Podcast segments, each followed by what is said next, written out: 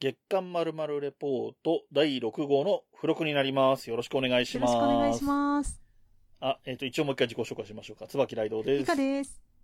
よろしくよお願いします。ます。ということで、えっ、と、BL のうん話うんを、ちょっとね、聞いていこうかなという感じ。答えられるかしら？頑張ります。あのー僕なんか BL の知識って、なんか全然ないわけでもなくて、なんかね、微妙に入ってて、うんうんで、あの、大昔ね、僕がまだ高校生ぐらいの時に、はいはい。大きめの本屋さんに行って見かけた本とかで、バラ族とかあったんですよ。はいはいはいはいはい。サブとか。うんっんていうのは、あの、今の BL とはちょっとニュアンス違うんですけど、はいいわゆるゲイ雑誌。そうですね。はい。で、えっ、と、多分今の BL 的な、その、同人誌的な BL に比べるともっとマッチョなタイプの人たちが、えっ、と、使われてたり、うんうんうん。使われてるってその、え何？雑誌の表紙になってたりとかっていうイメージだったんですけど、はい。でそういうものがあることを知ってたりである、その、何？バラとかユリとかっていう言葉も知ってたりもするし、はい。あとどこで知ったかは覚えてないですけど、立ちとか猫とかいう言葉も知ってたりはするんですよ。う。んうんうん。で、ある程度のところから BL って言葉が出てきているのももちろん知ってて、はい。でね、うん。僕のし、これ本当に言っていいのか？俺わえかんないけど、何あの、し友達の娘さんがもうだいぶ大人なんですけど、えっと、ちょっとたまたま一緒に買い物かなんか東京に来たので、田舎の同級生の友達の息子、娘さんなので、はい。が東京に遊びに来た時に、一緒に大きい本屋さんに行ったことがあるんですけど、はまあ言ってみればお、その子からしたらお父さんの友達みたいな、まあ仲がいいので、友達、親友みたいな関係だから、うんうん。馴染みは、まあ親戚のおじさんぐらいのテンションなんですよ、向こうからしたら本来。うん。うんなんですけど、そのおじさんと一緒に来てるにもかかわらず、はい。BL の棚に一直線に行ったんですよね、その子。なんか、恥ずかしいとかいう感じないんだなっていうのがすごい新鮮で、はいそういう思い出があるのが僕にとっての BL といえばそのぐらいの思い出しかないんですけど、あそう。で、なんだろうな、そのさっき言ったその猫とか立ちとかっていう言葉もあったりはするし、あの、多分用語もいろいろあるなと思うんですよ。BL 用語みたいな。で、本編の方でもちょっとお話ししてた歌詞にもね、そういう要素が出てくるよっていうところで、はいあの、ベーコンとレタスって言葉がこの歌詞でもなんか繰り返しー使われていて、出ますね。はい。で、僕それ、これ見てた時に、あまあ、ベーコンって、まあ、要するに肉で、はい。レタスって野菜だから、肉食系と草食系みたいな意味で、うんうん。まさにその猫とたち、えーいわゆる攻めと受け、っうんうん。ていうことなのかなって思ったんですよ。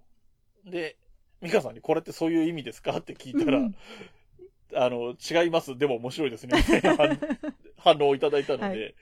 まあ、その辺のかところかはら話を聞いていこうかと思うんですけど、えーまずじゃあ、ベーコンレタスっていうのは、どういう意味で、どういう感じで使うんですか？ベーコンレタスって、もうん。う、いわゆるですね、ボーイズラブの、まあ、隠語的な、まあ、ちょっとほら、あの、お外で、ね、お話しするのにも、先ほどね、あの、あの、おね、あの、いらっしゃった方がまあうんね、知り合いのあ本屋でずっと娘さんはね。行ってしまったって話ですけど、でも、うん。ね、なかなかこう、大っぴらな、例えばカフェとかで話をしようとしたときに、あんまり言いづらいなって、昔、今はね、そこまでじゃないと思うんですけど、わ私が若い頃とかちょっと言いづらいなっていう時もあったので、そういった時はまあ、ね、BL と言わずにベーコンレタスと言われてる方もいらっしゃったようですね。ただ私は全然気にしない派だったので、え、BL、BL、ボーイズラブ、ボーイズラブと言ってしまう派ではございました。なるほど、はいなるほど。あと、いつ頃から言われたのかもあんまり私はよく知らないんですよね。いつの間にか言われてたなみたいな感じですね。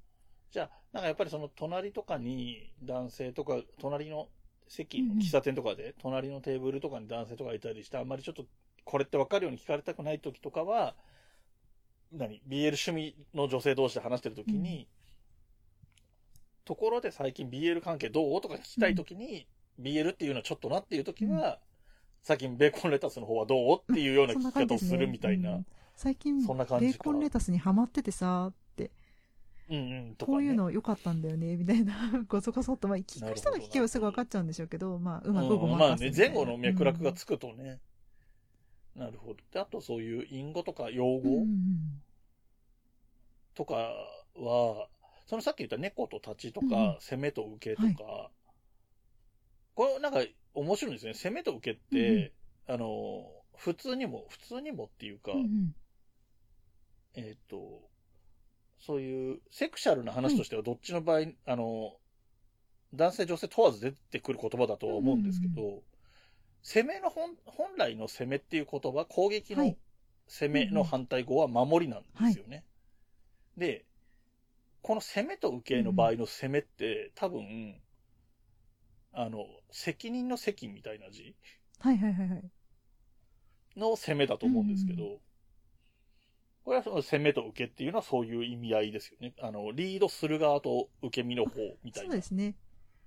リード側と、まあ、受け身の方なんですけど、ちなみに、まあ、うん。これはね、こいろんなね、考え方がありますし、いろんな本とかで、まあ、書かれてる内容が少しず違ったりするので、皆さん聞いてらっしゃる、うん。あのね、BL よくご存知の方はどう思われるかわからないんですけど、個人的にはちなみに先ほど攻めのお話をされたので、今度は私、受けのお話をされま、させていただきますが、これはですね、個人的には、まあ、受けは、ね、受け入れる側だと思ってるんですよ。いろんな意味で。あなるいろんな意ほど。味で受け入れる受け身じゃなくて受け入れる。受け入れる側ですね。はいはいはい。その、なるほどなるほ包容力があるというか、うん。なんでしょう、受け止める側っていうか、包容力がなくてもですね、受け入れる、いろんな意味で受け入れる側 うん。で、私は結構ですね、まあ、受けも、の話も、あの、すごくいい話もあるし、攻めのお話でもいい作品がたくさんあるので、ね、きっと、で、聞かれてる方でですね、うん、うん、とか思われたりとか、違うよって思われる方もいらっしゃるかもしれないですが、もうそういうふうにだと私は思っていつも読んでいます。あとは何でしょうかね。あの、さっきね、ちょっと、これ、ここで話すと、美香さん反則だよって思うか思わないかわかんないんですけど、あの、さっきオフのところうんうんうで、んその、こう、ある程度以上のレベルに達してる方っていう言い方が合ってるかどうかわかんないですけど、はいはい。鉛筆と消しゴムでも、はい。その攻めと受け的なものに例えられるって話の時に、車で例えることもできるって話の時に、美香さんの方からレッカー車って言葉が出てきて、まあ、ニュアンスわかるんですよ。その、攻めと受け的にも、まあ、受けなんだろうぐらいのイメージはわかるんですけど、それがだから、ただ受ける、受け入れるうんうん。っていう意味が入ってくるってなると、よりわかりやすいなって今聞いてて、本当ですか？なんかうん、包んで、包み込んでるみたいな感じがあるじゃないですか、そうレッカー車側の方が。しかも、うん。ね、レッカー車で考えていただくと、さらに分かりやすいかと思うんで、レッカー車でいきますよ、ライトさん。あはい。のですね、レッカー車の場合、えー想像していただくと、こう、で、受け入れて連れて行くのにもありますし、あと、受け入れて連れて行くじゃないですか。うん。ね、攻めは、まあ、いろんな意味でのリードのはずなんですけど、受けも、レッカー車で例えると、あれ？ある意味でリードしてすよね。向こうのペースの、レッカー車のペースになってるわけそうなんですよ。だから、レッカー車の目線だと、受けではある、受け手ではあるんだけれども、うん精神的な、例えば、擬人化してみてくださいね、レッカー車を。精神的には、ね、レッカー車に乗せた相手を、車をうんリードしてますね。おやまあ、みたいな、ねそういった考え方もいろんな考え方あるので、ね、聞かれてる方もよくお詳しい方とかはね、いやいや、ノンノンノン、ミカさんノンノンノン、レッカー車ならこのパターンもあるよって思われる方もいらっしゃるかもしれないんですけど、まあそういう例えばの話なんですけど、今思いつきでお話ししてますが、こんな考え方もあります。どうですかね、ライドさん。他にもございますかご質問いかがでしょうえっうか。はいと、用語に関してはちょっとパッと思いつくようなものは、もちろん知識がないのでないんですけど、はいはい。その、歌詞に出てくる、うんうんさっき言ったね、あの、僕楽の歌詞に出てくるものとか、もしくは、うんえっ、と、それ以外でも、うんうんその、なんていうの、基礎の基礎みたいなレベルの用語って多分あると思うんですよ。はい。この言葉を使えないと話が始まらないみたいなワードとかって、どの業界にもあると思はあ、うんで、はあはあはそういうのをいくつか紹介してもらえれば面白いかななんて思うんですけど。逆にそれすごい難しいこと言いますね。いや、そうですか。あでも、え本当に、まあで先ほどの受け攻めっていうのが分かっていれば、あとはね、受け攻めっていう言い方、いろんなパターンがあって、ね、例うん。えば、かけるって言うんですよ。掛け算って言うじゃないですか。あの言いますね。それも歌詞にも出てきますよね。ね。ね。引き算、引き左側にいる方が攻めなんですよ。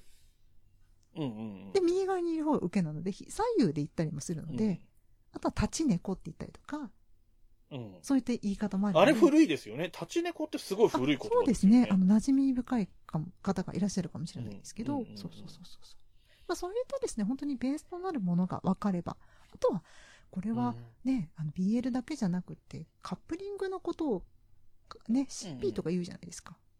うん、知らないであ、す。本当ですか？カップとか CP とかって、まあ、略してあ書いてカップを略してうんそう CP そうっていううそそうそう。うんなので、まあ、そういったことが分かっていればいいのかなとか、あとはね、その、今回、その、僕ら的には理想の落語では、普段師の方が話し家さんをやっているという設定でのお話だったじゃないですか。ある意味ね。そうそう。で、この普段師っていうのは何なのかっていうと、不女子、私のようなですね、まあ、私の場合は不女子っていうかもう、もう年齢的にも、まあ、なんかね、ちょっと違う名前になっちゃうかなと思うんですけど、まあ、不女子と同じようにですね、はい。あの、BL 作品を、まあ、楽しんでいらっしゃる方のこと。うん。別にその楽しんでらっしゃるっていう方なので、もう本当に裾野が大きくて、まあ男性だったら別に、なんでしょうね、えー同じ男性を恋愛対象として見ていらっしゃる方が、だけとは限らないので、本当に幅広くいらっしゃるので、えー不女子だけでなく普段子っていうワードも頭の中に入れておくと、ねあの、イメージしやすおそいかなとらく、はい。あのもちろん詳しくないので、間違ってたら申し訳ないですけど、おそらくゲイと普段子は意味が違ってくるとは思いますよね。あそうですね。はい。その人ご自身の,、あの思考っていうものと作品としてそういうのを見るのが好きうんうんうんとかっていうのでは立場が違うので、そうですね。そういうこともあるかなとは思いますけれども、あとはね、あの、なんだろう。その、まあ、多くははい、物語じゃないですか、小説でラノベ的な、はいはいはい。というか、まあ、ラノベでもないのかな。まあ、テキストものと、はあと漫画とか、うんうん。まあ、場合によってはアニメとかゲームとかもあるのかもしれないんですけど、で、まあ、基本的にストーリーもので小説とか、うんうん。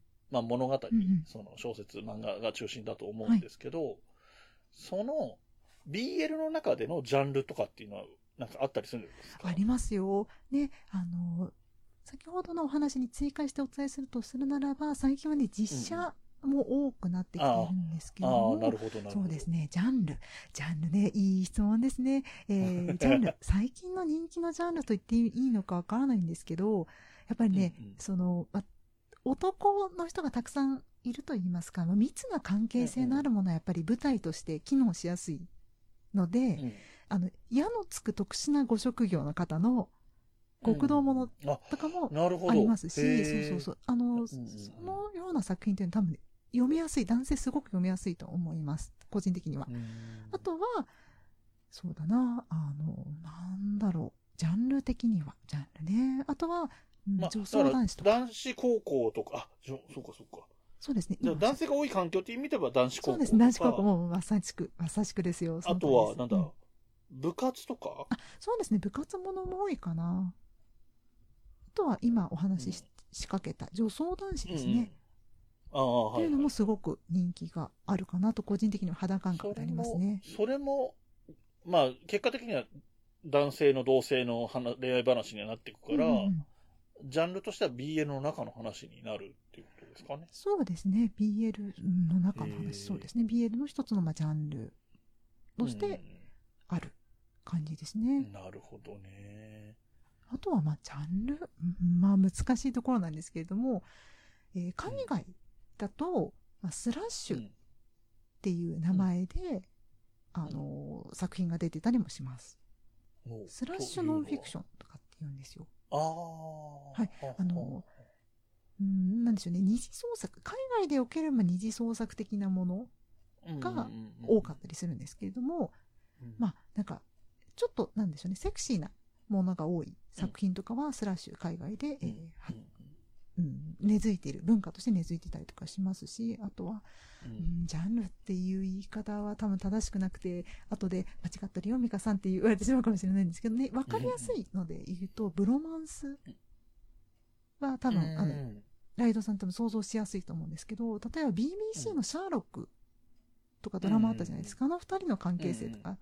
で、シャーロック・ホームズとワトソンの関係性は、ちょっとブラザーロマンスのくっつけた略語でブロマンスとして、まあ、すごく人気があったりするので、あれもその大きな意味では、まあ、BL と読まれる方もいるし、ただそのラブ的な要素があるかどうかっていうのは全くね、その受け手に任せてる、その消費者といいますか、見てる方にまあ、任せてる、作品自体がどこまで意図してるかはわかんないけど、その、その材料にはなりやすい。そうですね。あなんですね。二次創作の材料になったりとか。ただ、ブロマンスとボーイズラムで全く違うって考えられる方もいらっしゃいますし、えー、ブロマンスが好きな方はですね、ボーイズラムダメにあんまり得意じゃないなっていう方もいらっしゃるので、まあ難しいところなんですけど、どね、そんな感じですね。うん、その BL の的なこ、この言い方ももしかしたらちょっとね、うん、なんか差別的というか、こう、偏見が入ってるといけないなとも思うんですけど、はい、あの、そういう感覚で言うと、その、シャーロック、まあ、いわゆる一般的に言うシャーロック・ホームズとワトソンの関係性とか、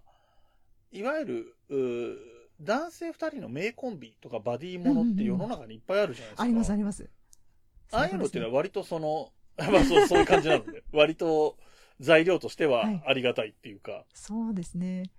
まあ結果的にね、うん、その人自体が好きか嫌いかみたいなこともあるから必ずしもじゃないんだろうけど、はい僕が好きな作品とかで言えば、相棒っていうテレビドラマシリーズがもう長くあるじゃないですか。はい、取り上げてらっしゃいましたね。はい。取り上げたりもしたんですけど、うんうん、あれって割とこう、なんていうのかな。うん、まあ、今4人目かな ?4 人目か、うんうん、相棒が変わってきてて今4人目なんですけど、はい、割とタイプが違う人が今までやってきて、で、えっ、ー、と、メインが、はい、えっ、ー、と、杉下右京さんって水谷豊さんがやってて、はい、まあ、もう20年ぐらいやってるから、多分50代ぐらいから今70歳ぐらいとかだと思うんですけど、はい、もうだから、ほん、リアルで言ったら定年迎えてるような年齢なんですけど、まあ、いわゆるシャーロック・ホームズ的な、名推理が輝くインテリで、イギリスかぶれな感じの人なんですけど、で、線は割とちっちゃめな人に対する相手で一番最初に出てきた人は、えっ、ー、と、まあ、ちゃんとした刑事なんだけど、熱血感で割とどっちかっていうと体力勝負みたいなタイプの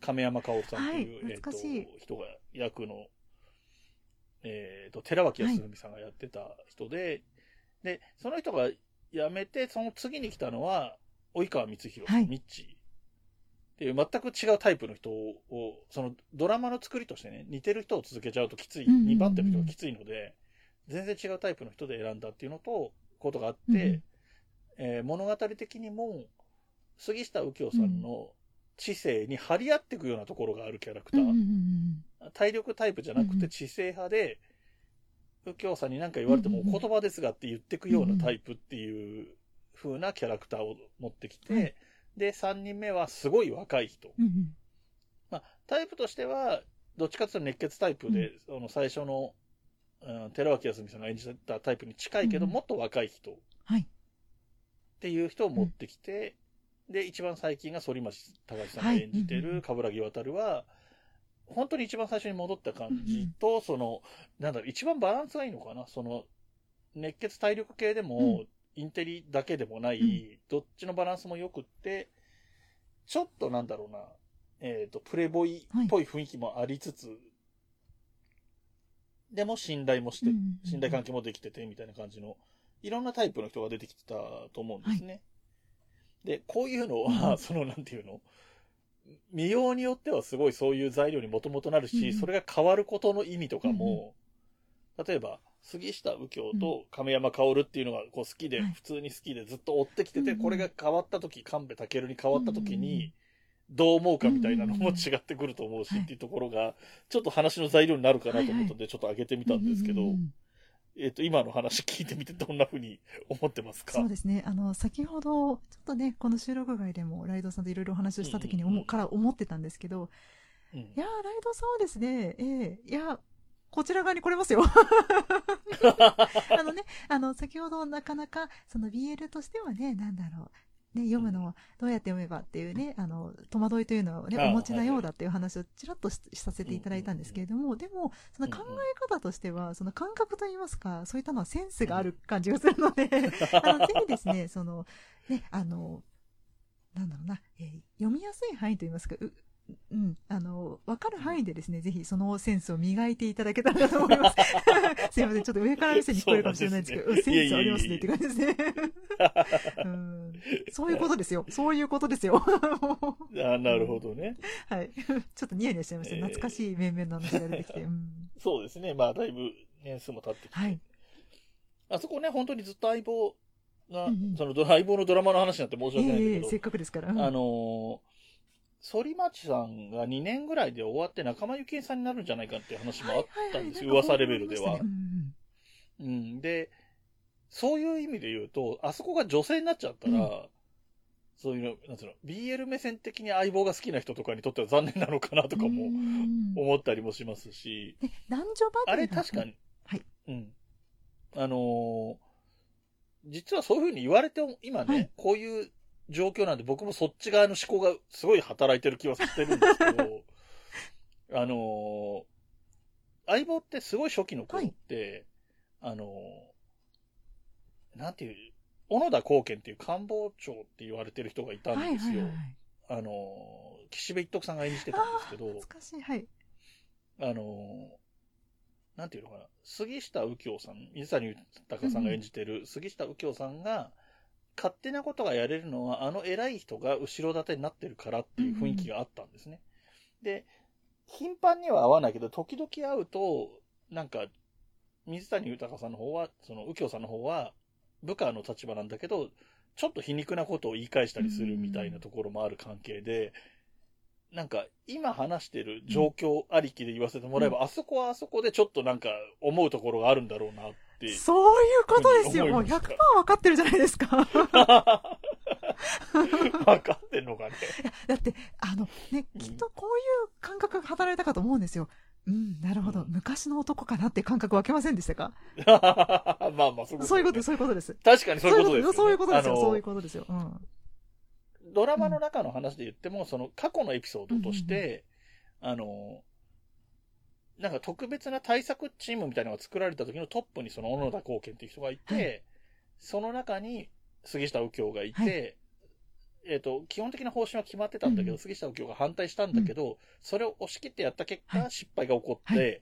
失敗が起こったのを全部罪を着せられたっていう立場なんですよ。右京さんって。うんうんでも、その罪を着せた、あ罪を全部、罪というか、責任を全部負わせて、島流しみたいな、その特命係のところに行っちゃった代わりに、その人がやることをある程度何やっても、あの、カバーしてあげますよっていう立場に立ってるのが小野田貢献っていう立場なので、まさにその時、うん。そのきっかけ、特命係ができるきっかけになった事件の時には、まあ、相棒的な関係でもあったわけだから、あそういう意味で言えば、初代相棒みたいなとこもあるし、その、なんていうの、こういうこと言うと、美香さんが喜びそうだけど、その何で、すか？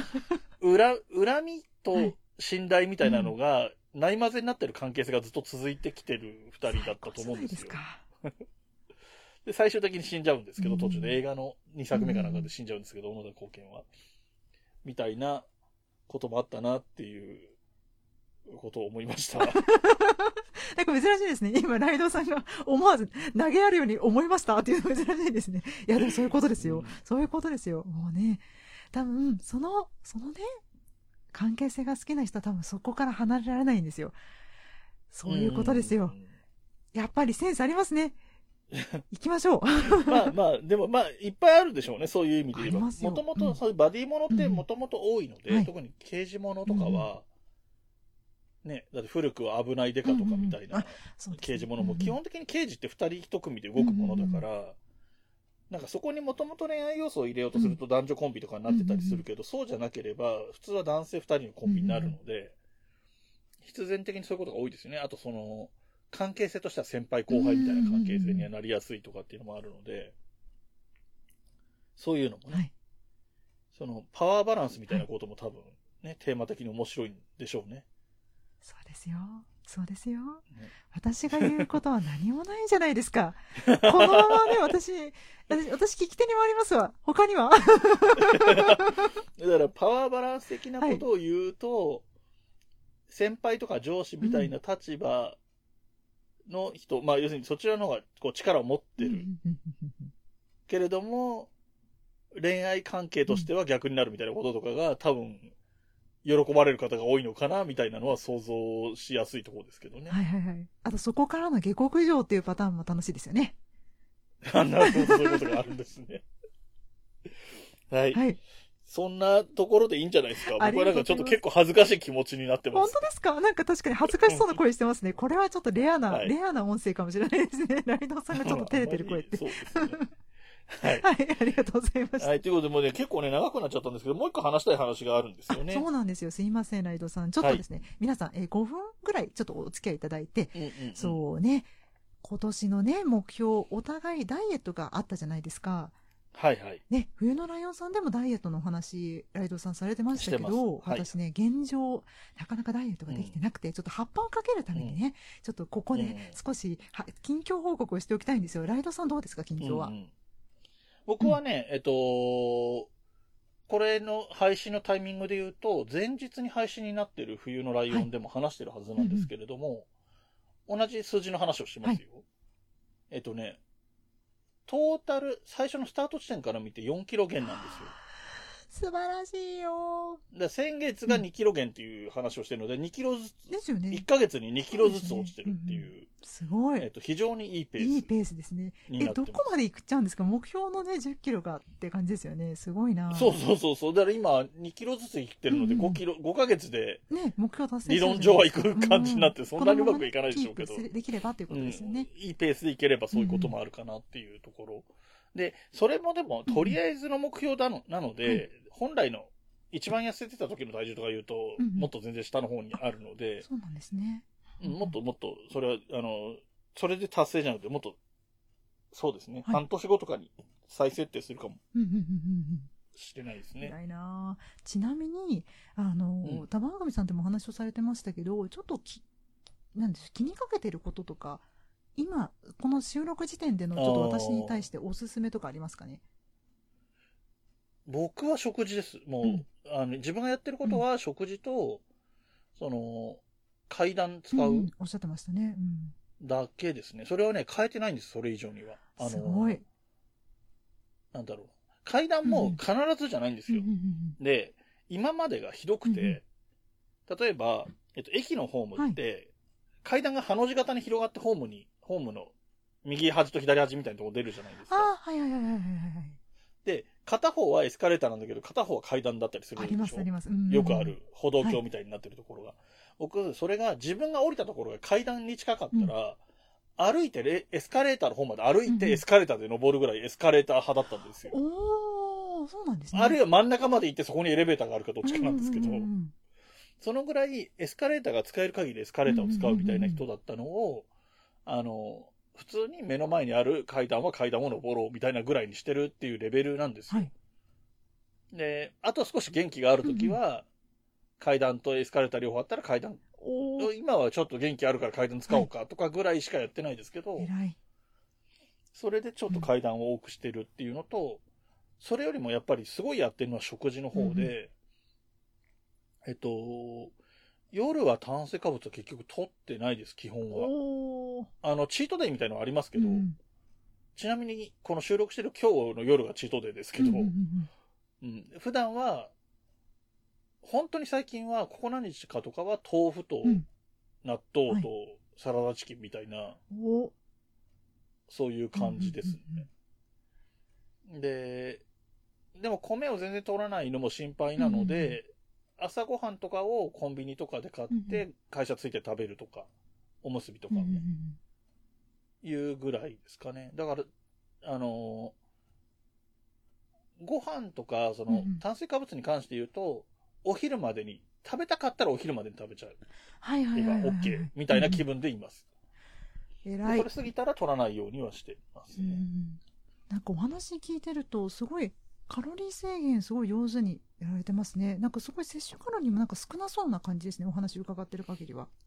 少ないですね、うんあの、かなり無理というか、その、言った手前頑張ってるみたいなのもあるんですけど、僕、その、何年か前に、えっ、と、今ぐらいの体重から30キロぐらい落としたことが過去にあって、すごい。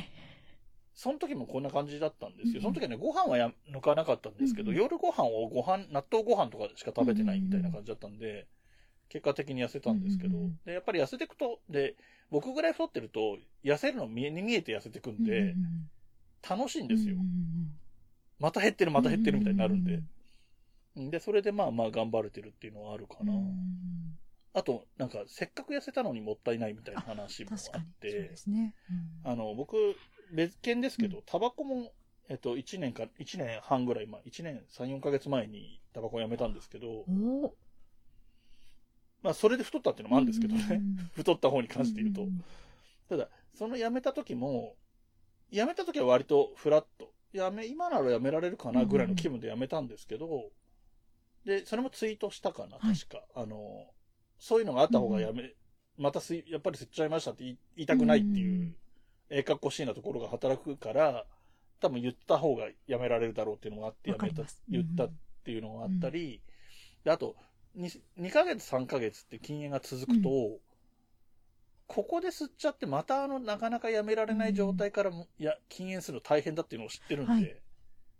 僕、禁煙も3ヶ月ぐらい続いたことがあったんですけど、それが、あこんな簡単にやめられるんならって吸い始めちゃって、そこから10年以上おやめられなかったっていう経験があるので、でもその10年間の間は、今日やめようって言って、1時間後に吸っちゃうみたいな経験をいっぱいしてきてるので、せっかくやめられたんなら、もう、このままやめといた方がいいみたいな気分なんですね。あの、またやめられることもあるかもしれないけど、はい。この頑張りって維持する方が楽なんですよ、正直。始めることが大う変で、ん。軌道に乗っちゃえばなんとかなるみたいなところがあって、で、えっと、僕とか、一緒に並べたら恐れ多いですけど、伊集院光さんとかがよく言ってるのは、あの、太ってる人がすごい頑張ってダイエットするとき、その100キロクラスみたいな人がダイエットするときって、うん。えっと、ダイエットは生活だって言うんですよ。うんうん落ちたら、目標の体重になったら今までの元の食生活に戻していいとかじゃなくて、うんうん。今やってる食生活を続けなければいけないっていう考うんえ方なんですよ。なので、そういうつもりではいます。うんまあでもそんな、なんていうの、そそれこそチートデイみたいな話は別として、今やってる食事を続けるようにした方がいいだろうなぐらいには思ってはいますね。そんな感じですねい。や、偉いな。結果が出てて楽しいなっていう気分ではい偉いますけど。な。4キロ。私、本当にうん何、うん何百グラムな感じで。あの、ミカさんは前にもね、言ったけど、あの、相対的に太ってはいるだろう、太ったんでしょうけど、あの、お会いした時ですらうん別に太ってる人っていう印象じゃない、ぽっちゃりしてるとかいう印象も一切ないので、なかなか厳しいと思いますよ。その、僕みたいに分かりやすい減り方はするわけないので、ううん、んとは思いますけどね。フォローありがとうございます。でもね、本当にで痩せなきゃやばいって思って、あのね、うん旦那さんからもちょっとずっとやばいよみたいなこと言われてしまってですね、この間。なんかちらっと伺そうなんでいました。すよ。ねちょっとずっととか言われちゃうと、もうこれは痩せなきゃやばいでしょうと思って、ね、うんちょっといろんなところでダイエットしてますって言ってですね、そやってのま、す。うんうん。お話伺った時に思ったんですけど、うんその、旦那さんと知り合った時が一番体重少なかったみたいな話をされてたじゃないです1、2か。を。はい。まあまあ一番じゃないにしても相当うんうん。体重低かった時ってことは、うんうん。適正体重より低い時にお会いになってて、そのイメージを旦那さんが持ってるとすれば、うん。それに合わせるのは果たして正解なのかみたいな気もしますけどね。まあね、そうなんですよね。ちょっと BMI 的には、確かに、その、うまあ、表、痩せ型の、全然痩せ型の方あるじゃないですか。ね、柔軟ってなんとかな、うんうんあっちの方になっちゃうので、ただ、まあ、うんいずれにしてもですね、今の現体重からですね、そこまで多分戻すのはかなりきつそうなので、まあ、それにちょっと近づけるイメージでって感じですね。み、見た目を？見た目の方をですね、少しスリムにっていうイメージでああ頑張ろうかなまあそういうのはありますすよねね。。あの、ね、うん女性の場合はね、こういう、こういうセクハラみたいなこと言うと怒られそうですけど、脂肪がついていいところといけないところとあるので、そうですね。量じゃなくて形の問題になってくる、そうですね、ちょっとあの、フォルムの問題になってくるので。服をきれいに見せるとか、自分のモチベ的にもですね、うんちょっと、おっとおっていう時もあるので、ちょっとね、はいあの、せめてね、その、またね、誰かの結婚式に呼ばれた時は、以前着てたね、あの、うん出席してる時に着てたドレスが入るように頑張りたいなあと思ってます。の、言葉としては、ダイエットとか減量っていうよりも、シェイプアップみたいな言葉の方が、ミカさんにはむ合ってる。あありがとうございます。のかもしれないですねうん。いやうんだから数字として体重が減ることばかりでもないような気はしますね。うんうんうんうんあそうですね、確かに。